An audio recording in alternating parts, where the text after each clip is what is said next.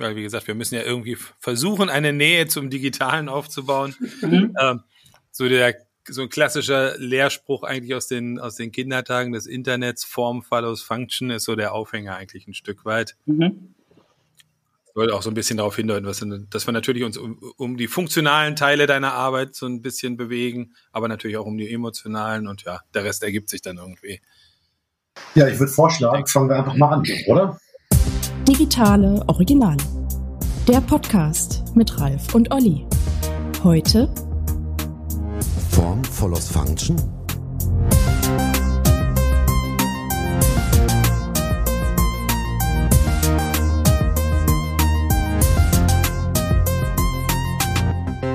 Ja. Willkommen bei Episode 8 der digitalen Originalen. Heute haben wir einen da, da freue ich mich total drauf, weil ich mir ziemlich sicher bin, in zehn Jahren werden wir den Skiern nie, nie, nie wiederkriegen, weil er dann reich und berühmt ist. Insofern bin ich froh, dass wir ihn heute dabei haben. Also herzlich willkommen, Skian. Hi, vielen Dank. genau. Also der Welt natürlich nochmal erklären, warum du reich und berühmt wirst. Das ist natürlich für alle jetzt erstmal noch ein Rätsel. Da bin ich auch gespannt.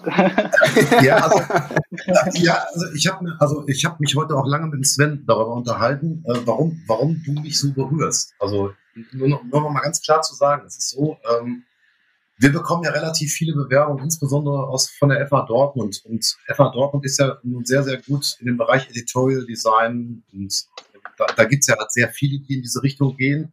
Ja, und ähm, ähm, es hat mich aber, also die sind alle sehr, sehr gut, auch handwerklich alle sehr, sehr gut. Aber was, was mich bei dir wirklich, äh, das, was du da machst, ist schon wirklich außergewöhnlich. Das ist, glaube ich, mehrere Facetten.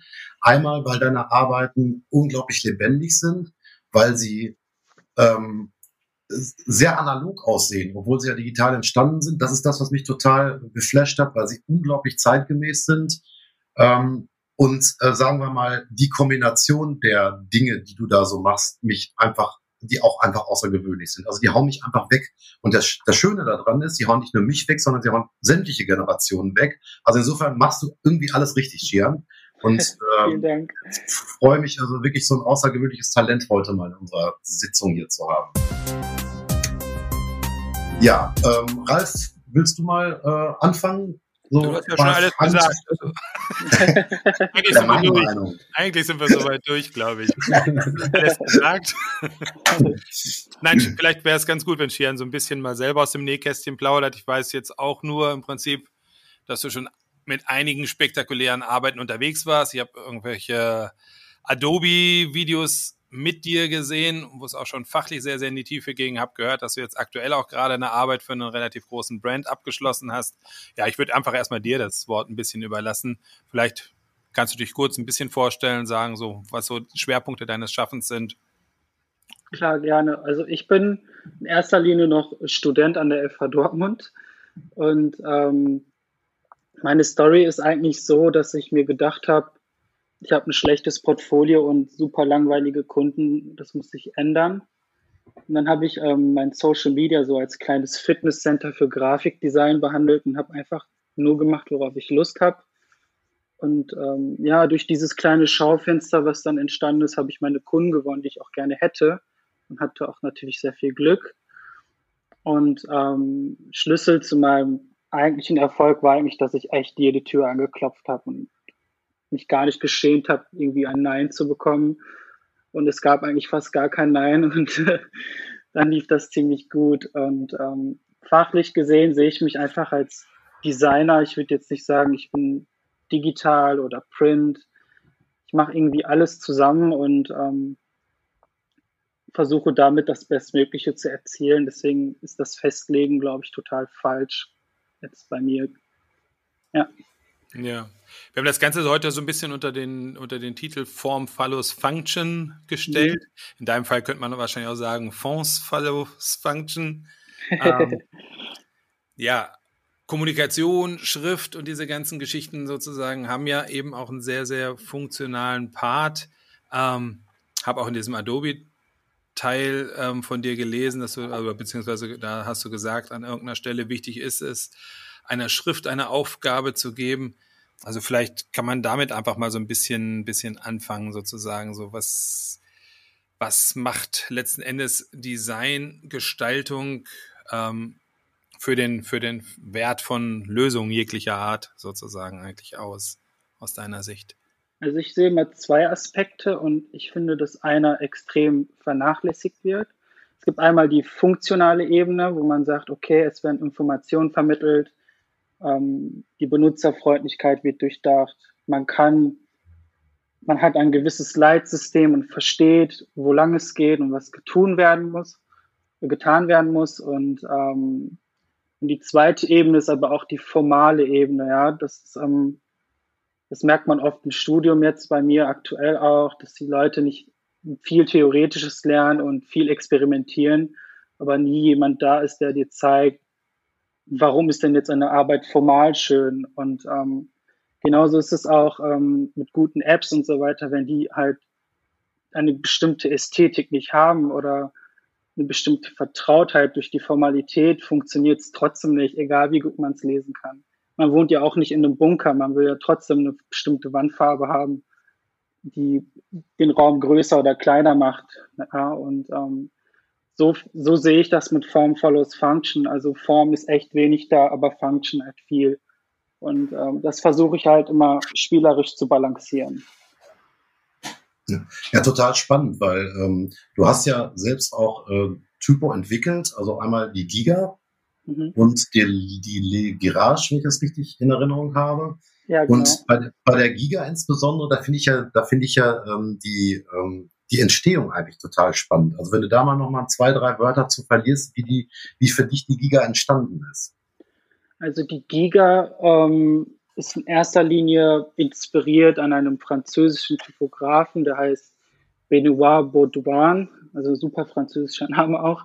Und ähm, er hatte eine sehr, sehr abstrakte Typo gemacht und da dachte ich mir, hey, die ist die ist auch ziemlich Graffiti-lastig gewesen. Und dann dachte ich mir, hey, ich will auch sowas machen. Und dann habe ich angefangen, ähm, auf karierten Blättern das irgendwie erstmal nachzubauen und neue Formen zu geben. Und ähm, bei der Strichstärke ist dann halt der witzige Part gekommen, dass ich einfach ähm, das U von der Futura genommen habe, in der Strichstärke Medium, und habe dann einfach alle Buchstaben mit diesem U gebaut und den Buchstaben halt in Stücke geschnitten und alle Formen eigentlich daraus ergeben lassen. Und dadurch ist halt so eine super kryptische Headline-Schrift entstanden. Und ja. Ja, total abgefahren. Also muss ich schon sagen, weil das ist einfach auch eine unglaublich schöne Schmuckschrift. Und ähm, ja, sie fällt auch tierisch auf. Sie ist einfach auch ein unglaublich schönes Gestaltungselement meiner Ansicht nach. Sehr, sehr gelungen. Vielen Dank. Wie, wie, ja. wie fanden das, ähm, du studierst ja noch, hast du gesagt, oder? Ähm, mhm. äh, wie fanden das deine Profs? Oder hast du denen das gezeigt? Hast du dich da von denen, äh, ähm, ja, oder irgendwie Urteil ähm, beraten lassen oder irgendwie sowas? Also in der Zeit war ich in Norwegen, also im Auslandssemester in Bergen und ähm, die hatten noch nicht mal Glyphs, also wir haben mit FontLab gearbeitet und ähm, also FontLab ist für Windows auch zugänglich, deswegen haben die FontLab uns. Ja. Und ähm, also der, der Professor, der wusste gar nicht, wie er mir helfen kann. Das, das habe ich dir ja schon mal gesagt. Wer soll dir da auch helfen? er, er, konnte mir da einfach nicht helfen und meinte, mach erstmal einfach was und dann zeig mir mal, wie du die überhaupt anwenden möchtest. So, was, was für einen Sinn hat diese Schrift überhaupt? Und ähm, skandinavisches Design ist extrem schüchtern und filigran und klein. Ja. Ich kam da halt so als kleiner Ruhrpott-German da vorbei mit, der, mit dem übelsten Bazooka-Style und das hat natürlich einen großen Clash gehabt. Ja. Was soll das überhaupt? Und boah, der traut sich das und irgendwann mag man es doch und dann hat man sich damit angefreundet. Okay. Und äh, nachdem irgendwie die Bestätigung außerhalb von Norwegen kam, also das, diese Schrift war ja dann in New York bei AIGA, Ion Design und so weiter unterwegs und auf sämtlichen Magazinen wurde die dann irgendwie gezeigt. Die Schrift hat es auf dem Vans-Schuh geschafft. Und ja. dann kam ich halt mit diesen Referenzen in die Endpräsentation auch noch rein und meinte so, so, das ist meine Schrift, hier ist die gelandet. Was meinen Sie? Dann, das, das, das, klingt wie so ein Traum. Ja, und dann saß, saß er da mit seiner Schiebermütze, hat sie abgenommen und meinte, ja, am besten könnten wir zusammenarbeiten. Ja, also. ja, ja, ja. ja hab total abgefallen. Gesagt, nee, nee, nee. nee, cool, also, cool. Nee, super, super Prof. Er hat mir, er hat mir zwar nicht helfen können, aber er hat mir gezeigt, wie die Software funktioniert. Und ja, waren wir uns irgendwie einig. Die Vans-Schuhe haben auf jeden Fall den kompletten Respekt meines 13-jährigen Sohnes. Super. Er ist voll abgeholt. Ja, mein Respekt ja. als 40-jähriger Papa hast du damit aber auch. Also. Ja, und mich als 50-jährigen hast du auch, aber passt schon. Hilft also auch gegen Midlife-Crisis, ja? Sven? Ja. Perfekt. Aber äh, sorry, äh, zu den Blends wollte ich noch einmal ganz kurz fragen. Das ist jetzt mal, äh, ähm, ähm, die, das war irgendwie so eine, so eine, so eine, so eine Limited Edition dann irgendwie. Oder war die zu irgendeinem, ähm, weißt du, wozu, wozu es, zu welchem Thema es die gab? Also eigentlich war das so, dass es ein Wettbewerb war. Ne, da durften irgendwie alle Leute ihre Schuhe mhm. hochladen, die sie designt haben, und dann votet deine Community. Aber das war so, dass irgendwie jeden Tag jeder nochmal voten konnte und das war mir irgendwie zu peinlich.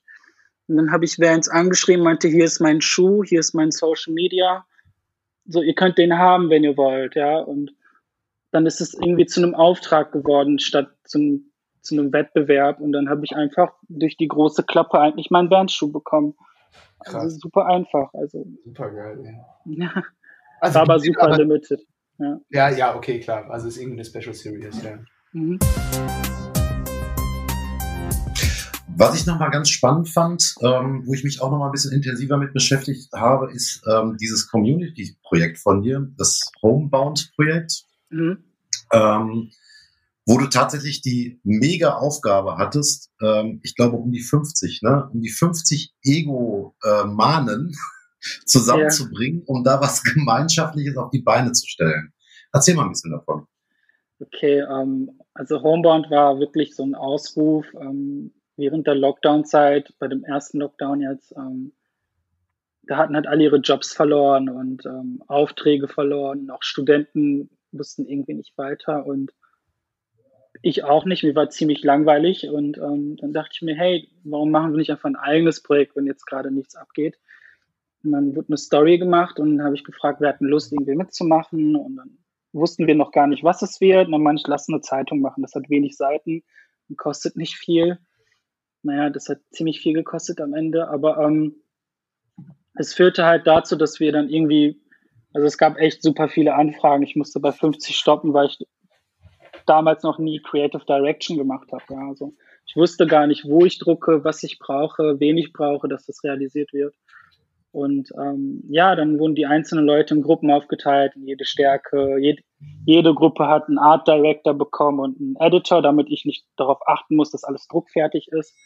Und dann hatte ich nur noch so meine, meine Directors Group und dann konnte ich mit denen schnell sagen, welche Aufgaben zu erfüllen sind. Und dann ist das super flott gelaufen. Bin dann auch, ähm, das habe ich während des Praktikums sogar gemacht und ähm, habe das dann den, dem Professor Lars Harmsen gezeigt von Slanted Publishers, meinte so, was meinst du? Meinte ab in den Druck damit und dann haben wir das gedruckt wirklich und dann war das Ding erledigt und ja, ja. das war super was, Marketing. War mega, absolut. Was, ähm, was für eine Auflage hattest du da? Das äh, war, wir, haben, wir haben super, ähm, super gaunerhaft gehandelt mit dem Projekt, weil wir wussten, wir machen schon ein zweites. Dann haben wir gesagt, das ist so limited, dass das fast keiner kriegt. Und dann haben wir einfach eine Auflage von 100 gemacht und wir waren ja schon 50 Leute. Und dann hat jeder einfach sich von den 100 Stück ein paar abgegriffen und da sind, glaube ich, nur 20 übergeblieben. Und dann hat die keiner mehr bekommen. Und, und das hat das Ding dann ziemlich heiß laufen lassen. Also wir haben super Wollte ich gerade sagen, ja. Jetzt kommt halt die zweite Ausgabe und natürlich gab es dann doppelt so viele Einreichungen. Und ähm, jetzt läuft das Ding von alleine. Also ja, bin echt gespannt, wie das nächste wird. Ja, Wahnsinn, Wahnsinn. Ja, du bist ja auch gerade dabei, ein Buch zu machen, ne? Und das ist jetzt ja, glaube ich, gerade in den Druck gegangen, wenn ich das so richtig in, in Erinnerung habe. Breakout heißt das Werk. Genau. Das, ähm, da sind meine 100 Poster drin. Ähm, von den 300, die ich irgendwie gemacht habe, die 100 besten habe ich gepickt aus den letzten zwei Jahren und ähm, die zusammengepackt und daraus ein Buch gemacht, weil, das, weil diese Poster haben mich eigentlich aus diesem Studentdasein und mit Aufträgen, die nur ein Gefallen waren, bis, bis zu Calvin Klein und Adobe halt hochgepoltert. Ne? Und das ist alles mit diesen Plakaten entstanden und deswegen war das Buch wert. Ja, ja Wahnsinn. Ich habe ja schon eins bestellt, weißt ja. Ja, vielen Dank nochmal für den Support. Quatsch, Quatsch. Ich will das haben, mal. Das wird mal ganz viel wert sein, da bin ich mir recht, sicher. Ja, ihr habt ja schon mal gesagt. Achso, Entschuldigung. Alles gut, alles gut. Ich hätte jetzt sonst, sonst weitergemacht. Ähm, hatte noch überlegt, so ein bisschen, was, was ich spannend finde, ist eigentlich so, sind so deine, deine scheinbar ja sehr gezielten und bewusst eingesetzten Ausbrüche dann auch immer in deinen Arbeiten und Layouts. Wie geht das so mhm. zusammen? Also eigentlich, also ist ja immer so das, auf der einen Seite habe ich die Erwartungshaltung sozusagen irgendwie, die ich, die ich vielleicht treffen muss, gerade in den kommerziellen Ebenen. Auf der anderen Seite mhm. sozusagen eben, ja, dieser Ansatz zu sagen, ich gehe drüber hinaus. Ähm, wie, wie kriegst du das so ausbalanciert, dass das im Prinzip dann auch jetzt kommerziell so erfolgreich funktioniert? Ja, also es, es funktioniert ja so oder so, weil ähm, auch wenn es total experimentell aussieht auf den ersten Blick, ist da so ein harter Grid dahinter und, und eine Skalierung, dass ich weiß, wie weit ich gehen kann. Ähm, ich bin halt total von ähm, Wolfgang Weingart inspiriert und ähm, von der Grafikdesign-Szene aus Basel. Und natürlich habe ich jetzt auch als Mentor auch ähm, den Lars Harmsen von Slanted. Also das sind alles Leute, die immer ein bisschen über die Grenze gehen. Und da habe ich halt gelernt, wenn man auf der einen Seite extrem experimentell wird, muss man auf der anderen Seite extrem klar sein. Und genauso sagt man zum Beispiel, dass man eine gewisse Ferndistanz hat, aber auch eine Museumdistanz, dass jemand davor steht, einen Meter und sich Sachen durchlesen will.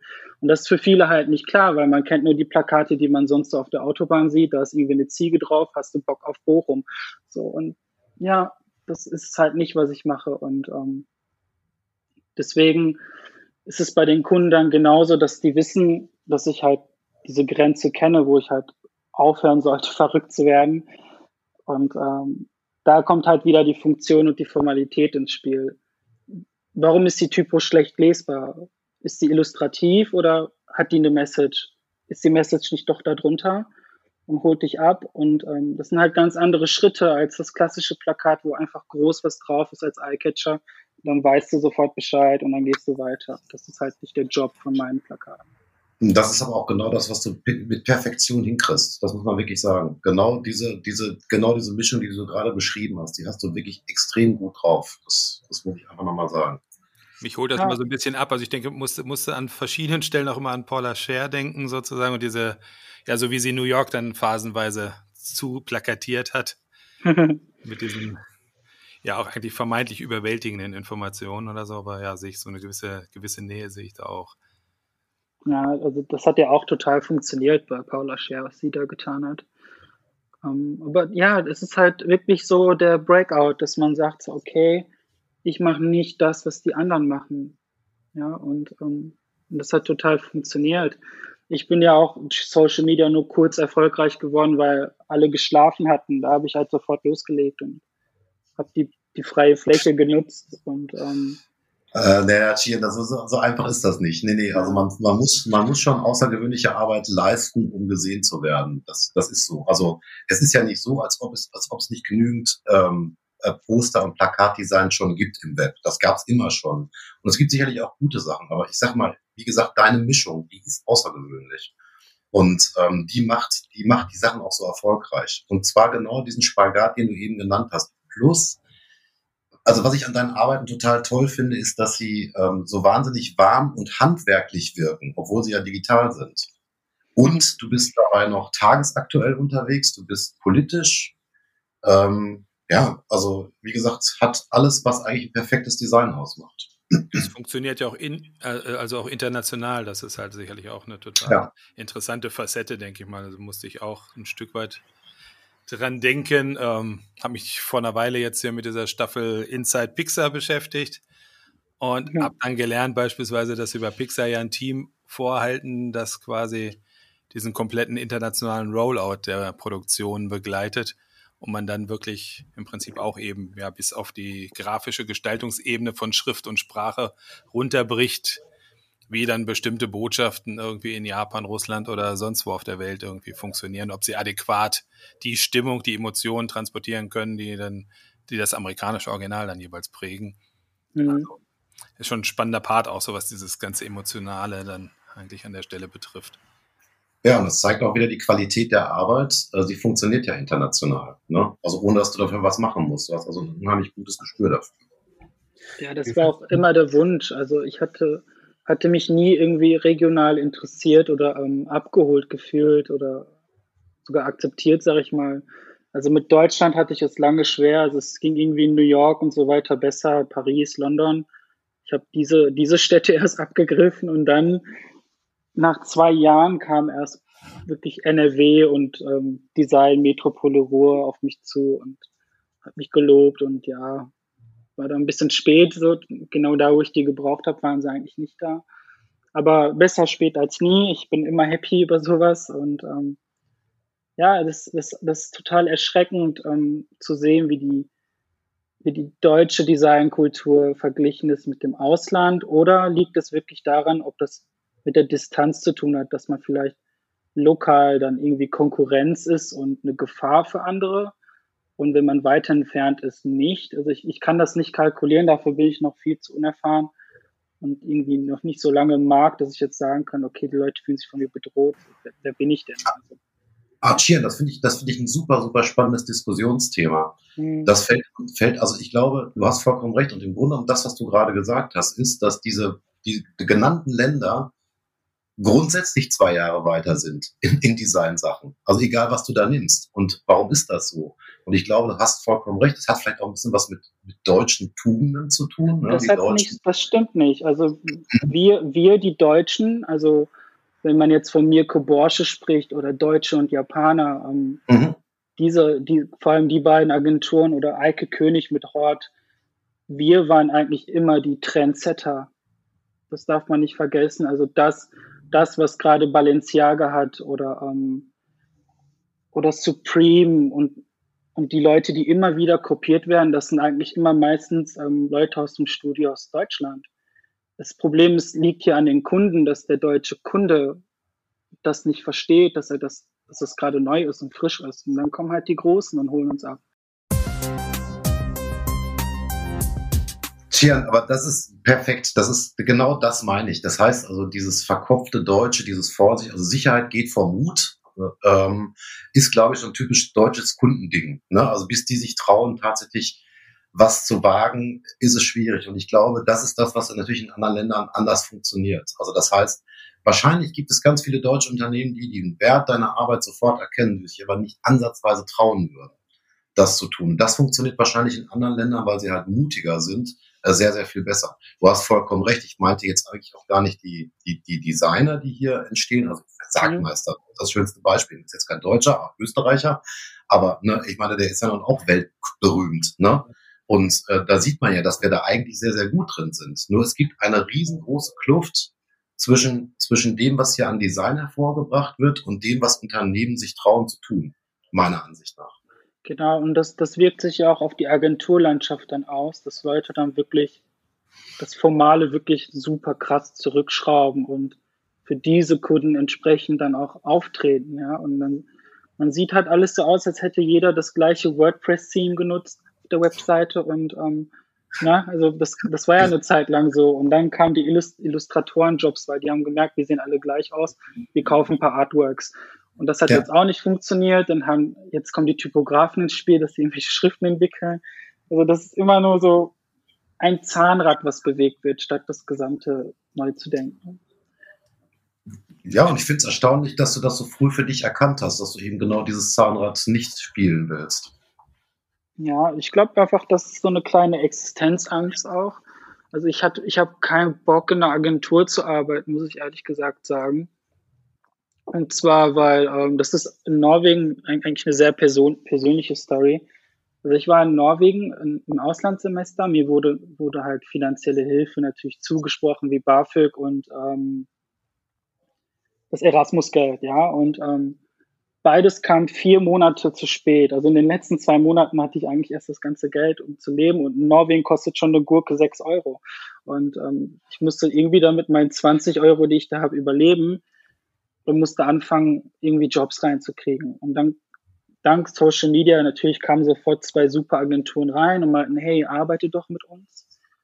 Und dann haben die mir auch einen super Preis genannt, also verglichen mit Deutschland Und dann saß ich da echt und dachte mir, hey, die können gar nicht meine Leistung abrufen. Warum soll ich für die arbeiten? Warum arbeiten die nicht mit mir? Und ähm, musste dann lernen zu verhandeln, wie ich das ganze Geld überhaupt kriege. Und als ich dann zwei Nullen hinter der Rechnung hatte als vorher, dann dachte ich mir, hey, ich arbeite nicht für die. Und ähm, mit der Haltung kam ich dann auch zurück nach Deutschland und habe mir dann gedacht, so, nee, das mache ich nicht.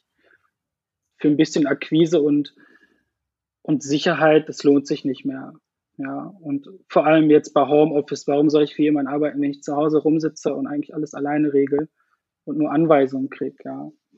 Kann man doch selber machen, oder?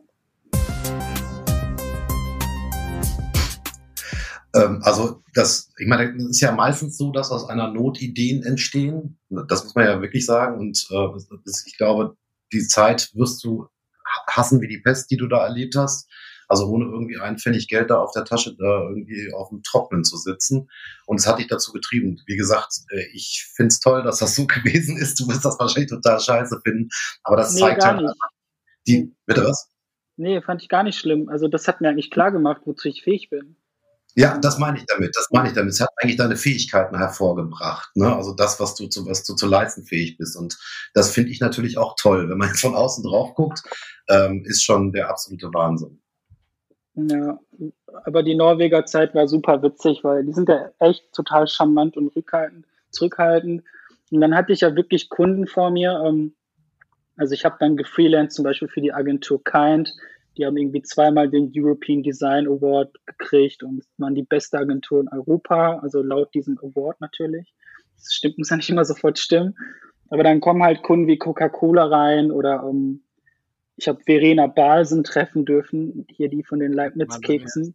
Ne, und, ähm, und dann haben die mich immer nach vorne geschubst. Die haben mich immer Bulldog genannt. Also ich war immer der, der den Kunden gesagt hat, das, was die wollen, ist absoluter Schwachsinn. So geht das nicht. das, das musste dann immer ich machen. Ne? Und dann dachte ich mir so, hey, dann ich mal, ja, dich nehme ich, nehm ich mal zur Akquise mit. So, ne? Und ähm, und mein Englisch war auch nicht so perfekt, dass ich immer super charmant war. Das heißt, ich war immer super direkt für die Menschen. Mhm. Und die haben dann erstmal eine Minute geschwiegen und dachten so, boah, hat er das jetzt echt gesagt? So. Und dachten mir so, ich kann es nicht anders ausdrücken, sorry, aber ist halt so. Und ja, das hat aber super geklappt. Also man hat es noch mit Kaffee und ein paar Weintrauben und so weiter wieder gut, gut ausgebügelt. Aber um, ähm, ja, also die, die durfte ich dann echt zu Mangel nehmen. Ja. Wahnsinn, Wahnsinn. Sehr, sehr cool. Ähm, so den Querschwenk nochmal zu unserem Digitalbereich. Mhm. Ähm, wie siehst du eigentlich so aktuelles Webdesign, aktuelle Themen wie UX, UI, also irgendwie intelligente Nutzerführung oder sonst was? Was kann man da eigentlich so vom klassischen Editorial Design, vom Informationsdesign lernen?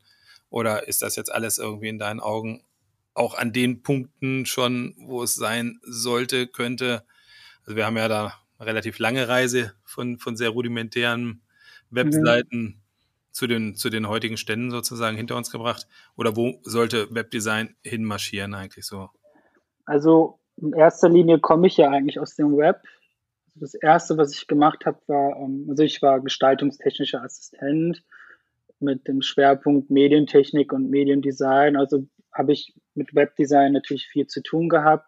Ich habe für einen Softwareentwickler gearbeitet, zwei Jahre für Frontend Development auch und ähm, habe viel gecodet. Also es hat mir eigentlich immer ziemlich viel Spaß gemacht. Nur ähm, ging mir das dann irgendwann auf die Nerven, weil man bestimmte Schriftgrößen nur hatte, die man nutzen durfte. Ja, man musste darauf achten. Damals waren Serifenschriften ganz gefährlich, weil die Treppchen gebildet haben. Mittlerweile können das die Screens ein bisschen. Ähm, halt solche Dinge haben mich total genervt. Und es sah irgendwie nie so toll aus wie gedruckt oder animiert. Und ähm, Damals war das auch schwer, auf Webseiten zu animieren mit Code. Das geht ja, glaube ich, jetzt mit CSS auch ganz leicht. Also diese Dinge, ähm, also von da komme ich und ähm, deswegen kann ich das, glaube ich, ein bisschen beurteilen, auch wenn es ein paar Jahre jetzt schon her ist. Ja. Ähm, wenn man jetzt so die Technologie beachtet, ähm, merkt man ja, dass so langsam alles CGI werden wird, ja, und ähm, die künstliche Intelligenz wird viele Arbeitsschritte den Leuten ersparen und auch viele Jobs wegnehmen, wie Bildbearbeitung, mhm. Bildfreistellung.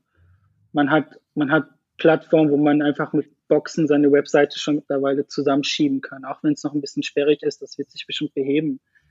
So, da muss man halt gucken, wo bewegt man sich da wirklich hin? Ob man jetzt sagt, hey, bin ich der Typ, der die KI steuert oder lasse ich mich von denen ersetzen und mache was Neues? Mhm. Und ähm, ich würde, ich würde, glaube ich, ähm, wäre ich jetzt noch rein, rein im Webbereich unterwegs, würde ich mich sofort, glaube ich, mit dieser Technologie auseinandersetzen und, und gucken, wie ich als, als ähm, Director wirklich, als ähm, Typ, der seine, also die KI kann niemals deine Gedanken ersetzen, dass man dass man schafft, dieses Ding zu steuern, jetzt schon. Und es gibt ja zahlreiche Webseiten, wo man schon sagt, hey, ich möchte einen Strand haben, da muss irgendwie ein Berg drin sein und da ist eine blonde Frau mit einem roten Bikini. Kriegst du. Man kann sogar mittlerweile customizen, welche Augenfarbe die haben, welche Augenform. Ja, so wie bei diesen FBI-Filmen, wo man das Gesicht so zusammenstellt am Computer, wie ja. sieht denn der aus? Das Phantombild. Also das ist schon, schon da, es ist noch nicht auf dem Markt. Und ich denke, man muss, man muss, glaube ich, mittlerweile das anbieten können und irgendwie schaffen, da reinzukommen. Ja, und das ist die Zukunft. Man wird handwerklich ersetzt, aber gedanklich kommt man weiter nach vorne und ist mehr eine Konzeption. Ja. Ja. Ja, bin ich ganz deiner Meinung. Es ist ja tatsächlich so, dass äh, ich glaube, die Russen sind ja sehr, sehr weit vorne in dieser ganzen KI, Gesichtserkennung, Gesichtsmanipulation und so weiter. Mhm. Es gibt ja unglaublich viele Apps, die aus, äh, die, die aus Russland kommen, die das Thema bespielen und zeigt im Grunde genommen auch die Richtung, in die es geht. Also da ist ja selbst Adobe hat da, also die haben ja jetzt inzwischen auch eine KI, ich weiß nicht, ob das mitgekriegt hast in der letzten Photoshop-Version, mhm. gibt es ja jetzt auch eine Gesichtsmanipulations-KI, die ich habe mal ausprobiert. Naja, also glücklicherweise braucht es da noch Menschen. Ähm, aber das, was, was, aus, was, was da jetzt so ähm, an, an Apps äh, fürs, für Smartphones äh, inzwischen an, an KI rauskommt, das flasht einen schon und erstaunt einen schon und erschreckt einen schon. Und da gebe ich dir vollkommen recht. Ich glaube, man sollte, wenn man im Digitalen unterwegs ist, sich unbedingt mit diesen Technologien auseinandersetzen. Ja. Aber ähm, es wird aber wahrscheinlich, da wirst du mir wahrscheinlich recht geben, die, die Kreativität nicht ersetzen. Also egal, was du tust, Technologie kann Kreativität nicht ersetzen. Das ist meine Meinung. Total. Was sagst du? Ja. Und, und ähm, wo ich halt noch den zukünftigen Trend sehe, ist zwischen Echtheit und Fake. Also wir leben jetzt in einer Zeit, wo Leute Instagram-Bilder posten, wie gut es ihnen geht und wie toll alles ist. Und, ne?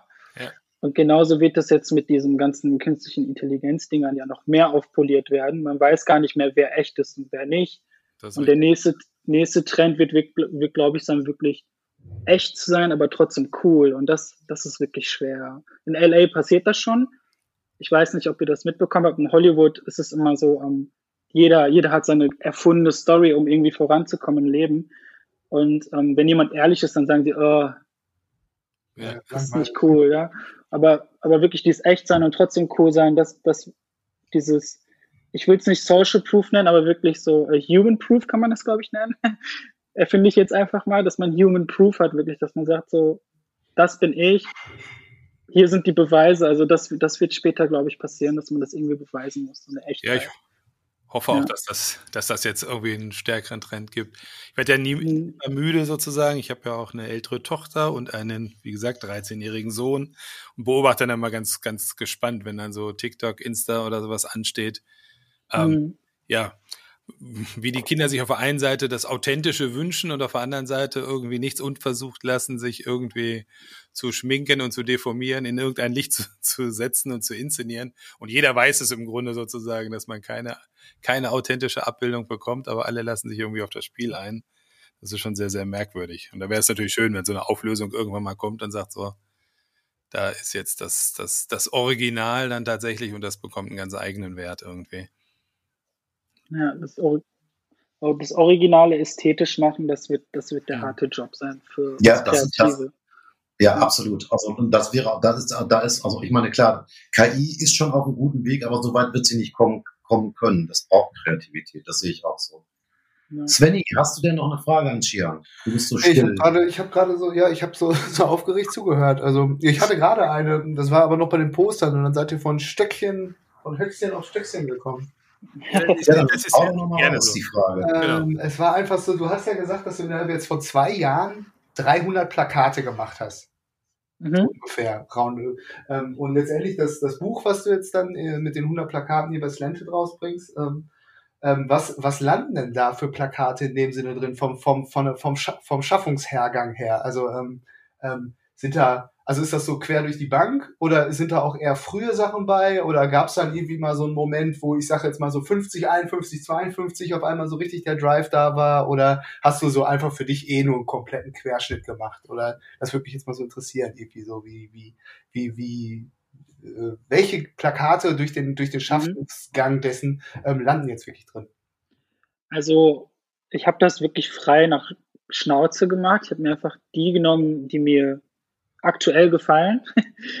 Handwerklich natürlich und auch vom Kontext her. Also es, natürlich waren die allerersten Plakate nicht so toll, aber es gab schon ein paar, paar Zufälle, zufällige Sachen, ein paar Happy Accidents, die, die dann wirklich da reingekommen sind. Also es sind Plakate von 2019 noch da, also ganz viele, mhm. die ich nicht mehr toppen kann sogar. Also da habe ich halt eine ganz andere Handschrift noch gehabt, weil ich nicht verstanden habe, was ich da genau mache.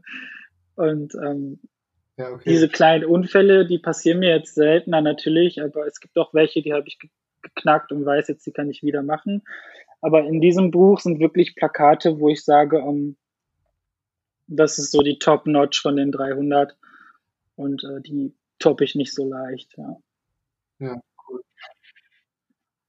Ja, ich sag mal, als Gestalter kennt, kennt das ja jeder. So, dass, dass, ähm, so wie du es jetzt gesagt hast, das fand ich eigentlich, ähm, beruhigt mich, sagen wir mal so, dass auch du mhm. äh, einfach vielleicht aus einer Verzweiflung oder auch einfach aus einem, ich sag's jetzt mal so blöden Rumgeschiebe und einer Ideenlosigkeit dann auf einmal was entsteht, was so ein absoluter Zufall ist, aber wo sich, ähm, ja, keine Ahnung, wo man Wochen dran sitzt und innerhalb von zehn Sekunden ändert sich dann das komplette Spiel irgendwie, weil man es dann ja doch irgendwie, wie du gerade gesagt hast, so irgendwie einmal geknackt hat, so. Und dann kann man das auch irgendwie für sich weiterverwenden ja. und fortführen und so. Ne? Das ähm, kennt ja jeder Gestalter, will ich jetzt mal ja. so sagen. Ich bin schon so, ich bin schon, ja, also ich bin schon so weit, dass ich wirklich ähm, mich auf so einen Unfall immer freue, weil ich sage dann, okay, das kann keiner mehr nachahmen.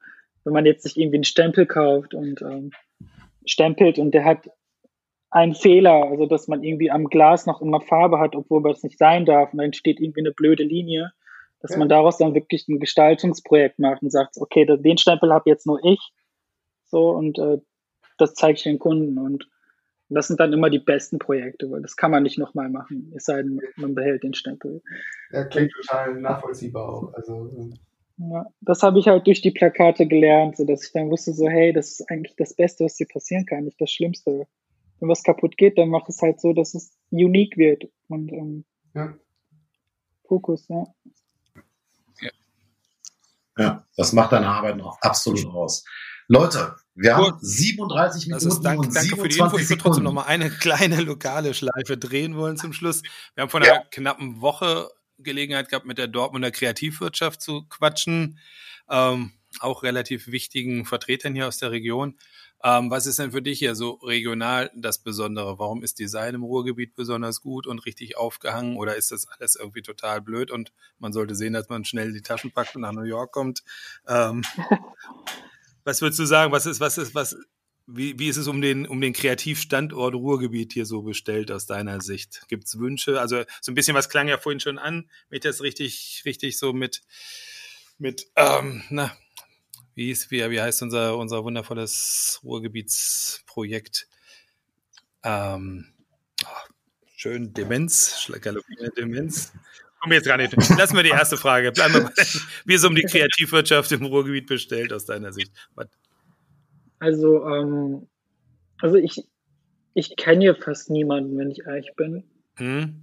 Und die, die Studios wirken für mich noch alle so ein bisschen eigenbrötlerhaft, jetzt ohne irgendjemand böse zu sein, aber die, die kämpfen halt um ihre Existenzen, haben wenig Zeit, also so fühlt sich das hier an für mich.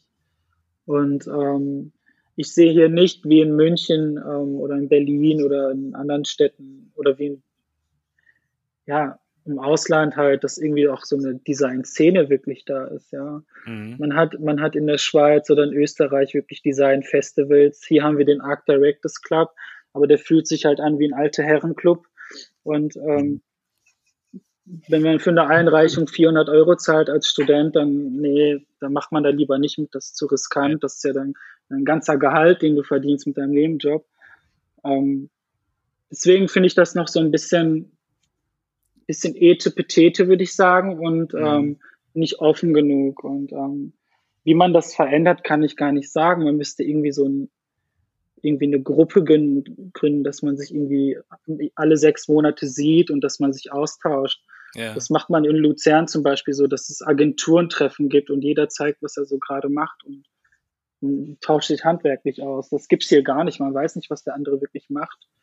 Und ähm, ich wurde jetzt noch nie von, von irgendeiner Agentur irgendwie eingeladen und gesagt, hey, coole Sachen, die du machst, lass mal einen Kaffee trinken. In München musste ich nur mhm. eine Story posten, ich war in sechs Agenturen unterwegs. So. Ja, also das ist schon unterschiedlich. Wichtig, wichtiger Beitrag, finde ich. Metropole Ruhr war übrigens das Stichwort, das ich gerade gesucht hatte. die finde ich aber cool. Die sind cool. ist noch klein, aber wird, glaube ich, ganz groß sein. Also ja. ich, ich, bin gespannt, was da passiert. Ja. ja. Äh, äh, du meinst jetzt Design-Metropole Design oder Metropole Ruhr? Das ist der Marc Röbecke, den kennst du wahrscheinlich dann auch, ne? Ich weil ich glaube, der kennt dich auch. Hat, ich habe nur eine Mail bekommen und dann, ja. dann werden wir das mal ändern, glaube ich, irgendwie. Also dann starten wir mit den Vernetzungsaktivitäten. Ich glaube, das ist ein ganz wichtiger Hinweis. Also wir betrachten uns ja auch mit unserem, ja, jetzt ja gewählten Standort auch da ein bisschen in der Pflicht, irgendwie so Sachen zu ändern. Aber insofern finde ich auch das Feedback erstmal total wichtig, weil das kommt relativ selten ja. rüber, zu sagen, so wo und wie müsste man eigentlich starten, damit sich was ändern kann. Weil im Grunde denke ich eben auch, also rein von der Ausbildung und allem und den vorhandenen Leuten ist eigentlich genug Potenzial da, um sich da vielleicht anderen Standorten gegenüber gar nicht mehr unbedingt verstecken zu müssen. Aber es fehlt eben noch an dem einen oder anderen dann die Leute zusammenzubringen, ja. Ja, vor allem, vor allem finde ich spannend, Chian, du hast ja eine ganze Menge schon kennengelernt. Äh, du hast auch ein super Bild, äh, was du von außen draufwerfen kannst. Ähm, das würde also hier wahrscheinlich der Szene und äh, diese Szene mal zu professionalisieren unglaublich helfen. Vielleicht hast du ja Bock, da mal mitzumachen. Können wir uns auf jeden ah, Fall nochmal zu unterhalten. Sollten auf jeden Fall. jetzt kannst du mit deinem Zeit, mit deinem Zeithinweis. Finde ich spannend. Loslegen, Olli. Wir sind jetzt inzwischen bei 41 Minuten, ihr Lieben. Wir sind hier durch mit unserem ganz, ganz, ganz tollen äh, Talk, wie ich fand.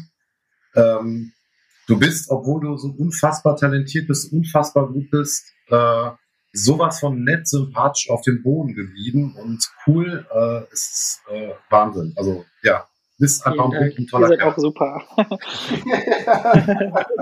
Danke. Ja, ja. Was sollst du sagen,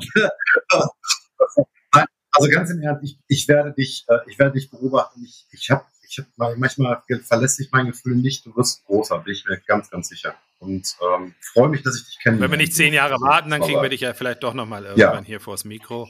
In zehn Jahren nicht mehr, das haben wir ja gehört, aber dann versuchen wir es ja. nochmal früher irgendwie zu einem anderen ja.